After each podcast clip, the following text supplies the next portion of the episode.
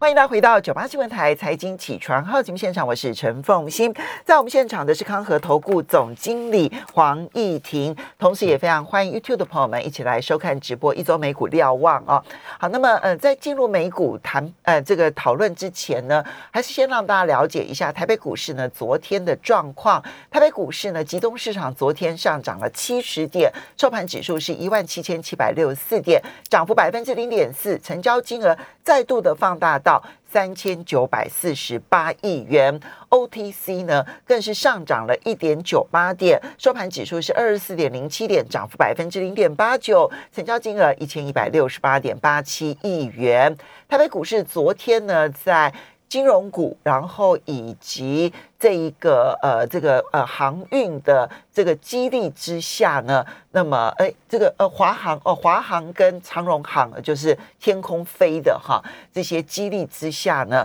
完成了冲关，就一万七千七百点。那么，当然，接下来其实美国股市的脸色还是很重要的。那么，今天早上美股呢拉回，当然这很合理哈，因为涨多了，其实这段期间的整理哈，就在高点、历史高点这附近的整理，都算是很合理的安排。那么，所以怎么看最近的美国经济？市场如何的来看待？当然，就美股的表现来说的话，其实还是一个非常相对强势的一个走势。那昨天 S M P 股本来收在四千六百八十八点，好，那呃这个价格其实当然来说，就技术面来说还是相对比较高的一个水准。因为如果对照两百日均线，大概是四千两百一十六点，其实已经出现超过两百日均线大概十个百分点左右。好，那呃五十日均线就大概大家习惯看的季线附近呢也。高了四个百分点左右，那所以短线上有一些震荡回档，或者是说一些高档震荡整理，那特别是目前看起来的话，就是。呃，逐渐要接近十二月初，就是下一次的债务上限。那那又有人开始讲话，其实就叶伦了。对，叶伦又开始提醒说，就是呃，十二月中旬可能美国政府就要用完他的手上资金，哦，就是会再度达到债务上限，然后没有钱了。所以这个议题会让市场开始变得比较紧张。那但呃，经历了上一次就是呃一个多月前大家所经历过了之后，其实这个议题应该没有什么太大意外的话，不会造成市场太。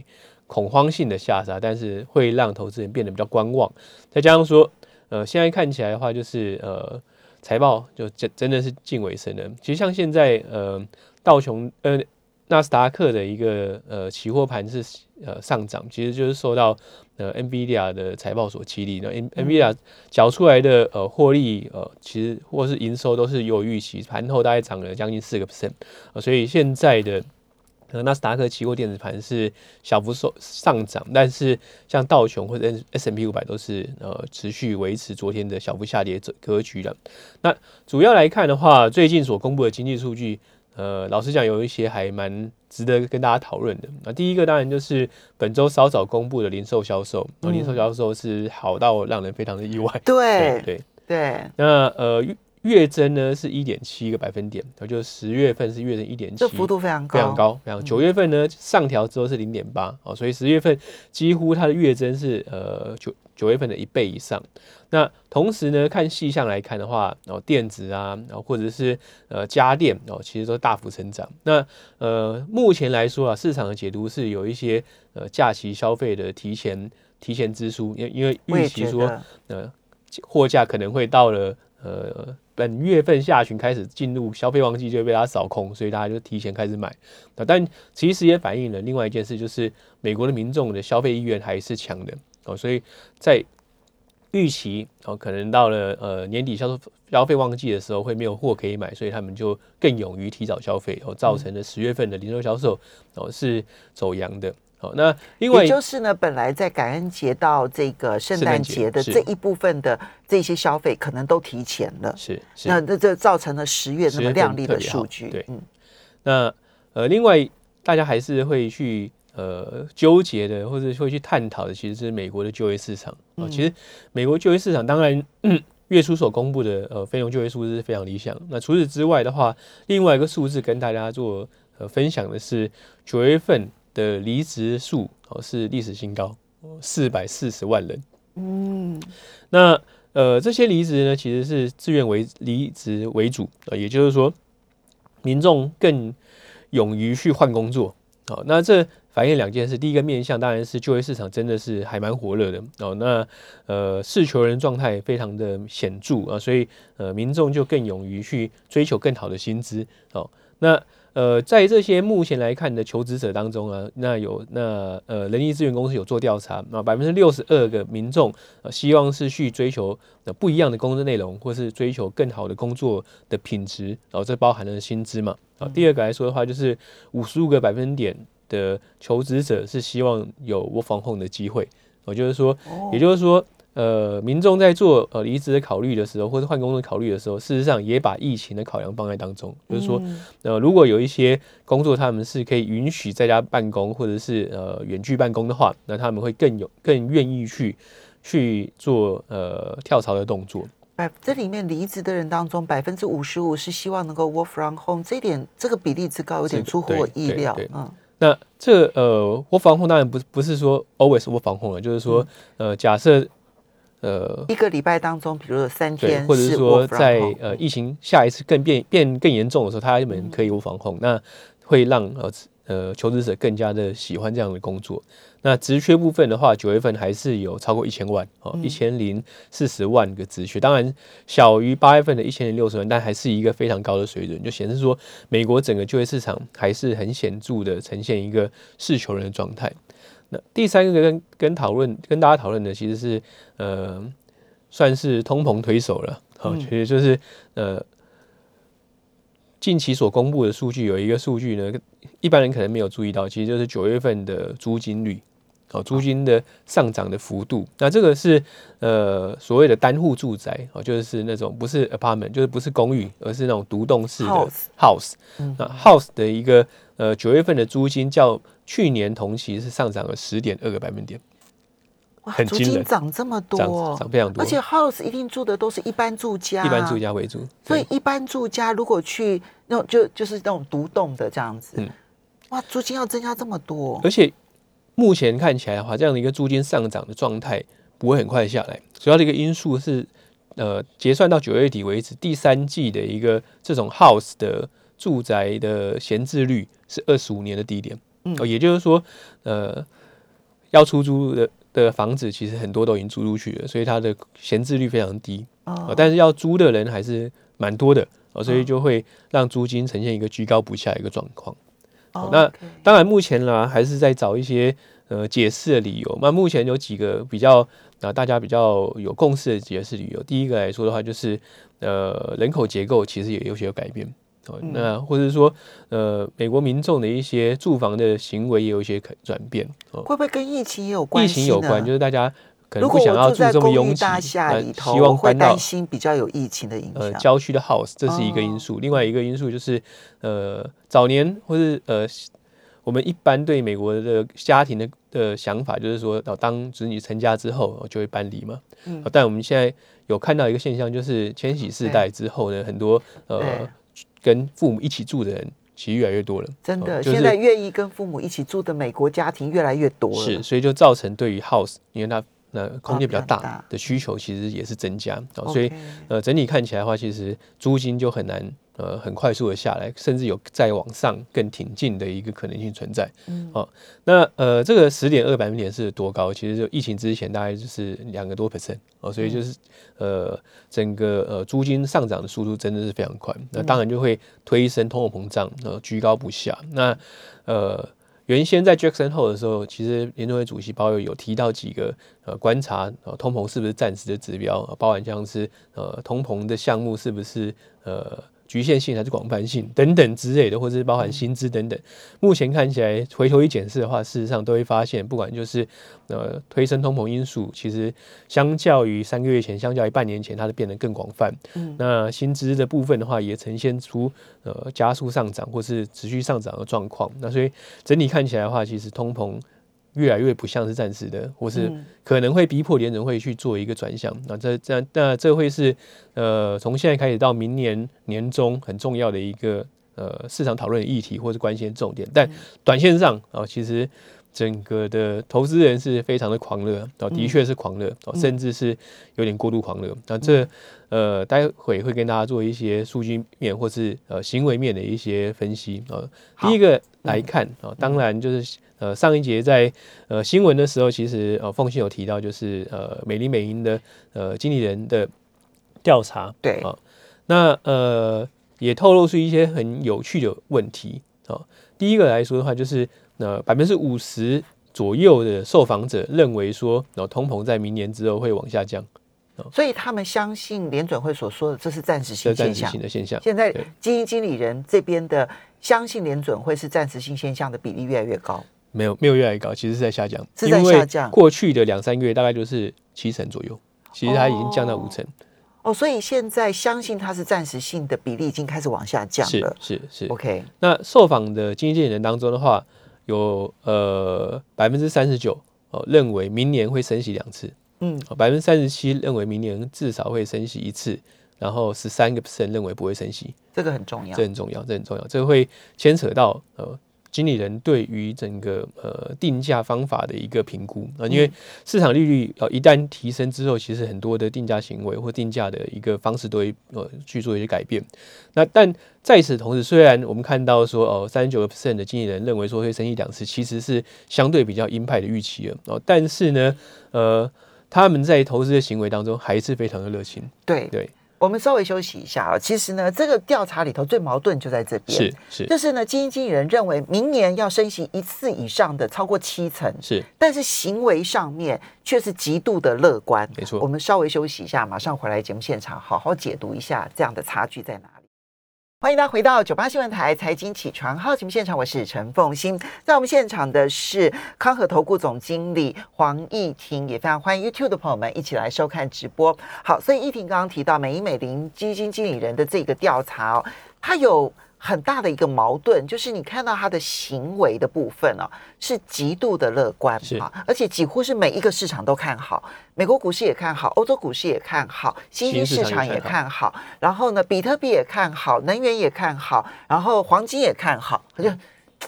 很多彼此矛盾的大概都看好，大概除了债券市场不看好之外，其他通通都看好。但是呢，在他们预判经济形势的时候呢，那么虽然讲说他们认为。呃，这个呃，这个这个通膨是暂时性的现象，但是超过七成的人认为明年至少升息一次。那那这个要如何解读呢？其实这份每每的调查还有很多呃值得大家玩味的地方了。就是呃，受访者来说的话，呃，相对加码美股的程度已经是二零一三年八月以来呃最高的一个程度。呃，显显示说整个呃交易部位来看的话，真的就是大幅的重仓美股。然后现金比率是降到相对比较低的水位哦，所以整个看起来他们的铺险量就是非常大哦。那呃，但是跟他们的对于经济的展望啊，经济展望当然还是相对正面，但是他们对于升息、对于通膨还是有所疑虑啊，因为他们认为明年度最大的风险就是呃通货膨胀，还是通货膨胀跟升息啊，所以这让他们的交易行为跟他们的一个呃呃基本面认知来说的话，出现了一些分裂的现象。那这当然最终哦，就是呃，我们可以说了，股价哦，就是呃一条小狗在路上乱跑，但最终它会回到哦主人的那条绳子牵引的方向。那目前看起来的话，基本面来说，明年也是一个蛮难去预判的一个状况，就是呃至少它不是一个进入衰退，这目前看起来是很明确，它不会进入衰退，但是却是成长放缓的一年。嗯，然后通货膨胀又变高了。那再加上说有紧缩货币的风险，所以整体上看起来，明年的交易的难度应该会比今年来的更大。嗯，那这也反映了就是呃，经理人他们目前的一个交易行为，其实就是趁着还看得到短线的热情的时候去做呃相对比较呃激进也好，或相对比较积极的一个布局，其实是可以被预期。另外就是他们真的被嘎怕嘎怕了。嗯，那呃。对照来看的话，散户就是一路热情到底。哦，现在散户的热情情绪也是非常非常高。那按照呃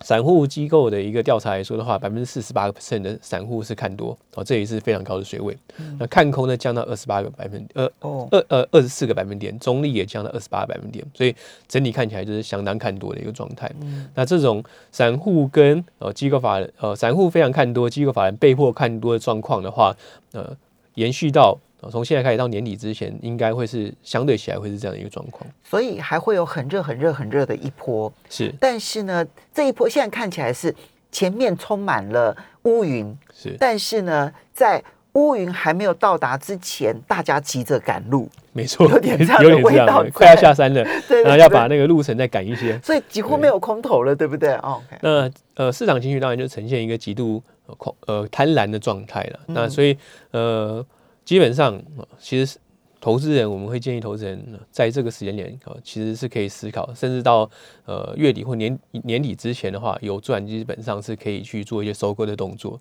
啊。那因为因为明年度来说的话，整个不确定因素其实是在上升当中。其实短线上还有一一些有两个小问题要去呃等待被厘清啊。第一个当然就是债务上限的问题到底。啊，会怎么解决？那很快哦，十二月三号就要见人涨。第二个来说的话，现在市场几乎没有人没有人讨论这个问题，就债务上限的问题。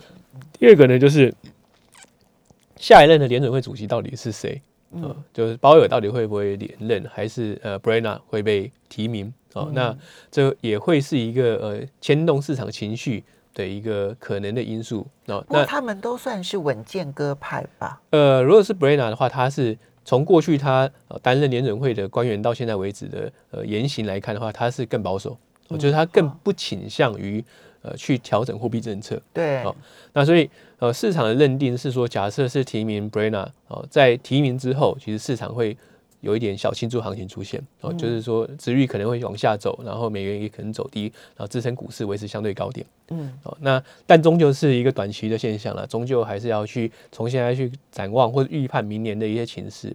那明年来看的话，哦，基本上当当然高通膨应该明年上半年是不可避免的，就是通膨还是维持相对高点，至少到明年上半年。那第二个就是成长会放缓。嗯，第三个来说的话，就是货币紧缩会是一个呃环绕在。呃，天空的一个议题，议题三不五时就大家会看到它，然后就会有一些担忧，所以大方向应该就是一个呃高档震荡，但不见得会出现崩盘，不至于崩盘的一个格局啊，就高档震荡的可能性是大于呃崩盘，或者是像今年这种。一飞冲天的走势，那现在该怎么办？那呃，整体上看起来的话，就是在这种情境之下，当然投资人的操作就会要做一些调整。然后第一个，就如果呃市场开始变得更加的认定联准会升息，也就是说，殖利率应该会是呃继续的往上呃走高。那这种情况之下的话，呃，高本一比的的成长型公司哦，或成长型个股就要变。被受到压抑。啊，但不是说成长型公司不能投，或者说不是说科技股就不能投，而是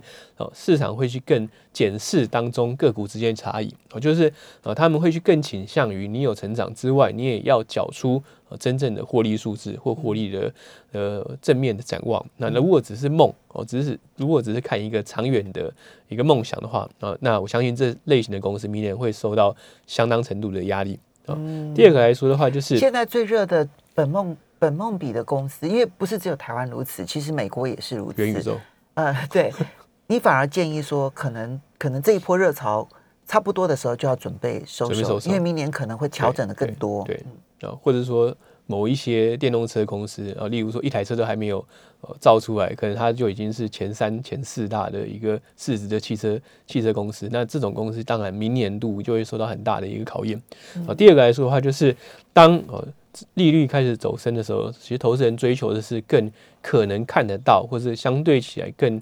相对安全的一个呃投资标的。那所以像价值型股票，那或者说伴随明年的经济扩张，然后呃通膨的的维持高档，那呃循环性个股或或者是能源呃能源股呃材料类股，然后工业股可能会相对受惠，金融股当然也会受惠于这种环境。嗯，那。最后就是说，呃，前面有提到，就是投资人会更倾向看得到的收益。所以，什么叫看得到的收益？第一个，当然，呃，股息，哦，股息相对比较高，或者是说可预期股息成长公司，应该会相对受惠。除此之外的话，今年以来有个，呃，大家。已经忽视，但很重要的题材就是 buyback，就是买入库藏股啊。今年买入库藏量很大，明年预期还是维持一个相对的热络。就是有执宣布执行库藏股的公司，应该还是会受到市场青睐。所以你可以想象，他手上现金如果说是够多的人的话，那么够多的公司可能就相对比较有利，对不对？是。好，所以哪一类可能相对来说要小心注意？哪一类其实长期来讲还比较好一点？